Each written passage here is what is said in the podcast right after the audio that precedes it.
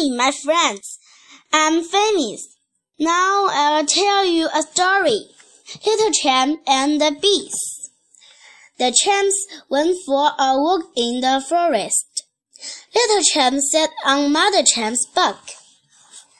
Little Champ saw some bees.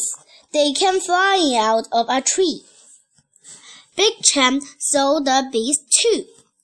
He looked at the bees and he looked at the tree. Big Champ walked up to the tree and he hit it. Some bees came flying out. Buzz, buzz, buzz. When the bees buzz, buzz, buzz.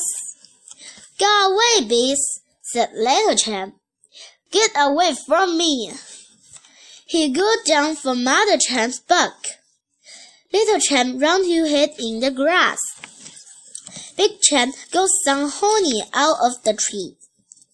He let the champs have some honey. Little Champ looked at the champs eating honey. Buzz, buzz, buzz went the bees. Mother Champ walked away from the tree. She had some honey for Little Champ. The honey looked good to eat. Little Champ came out of the grass and ran to get the honey. Thank you.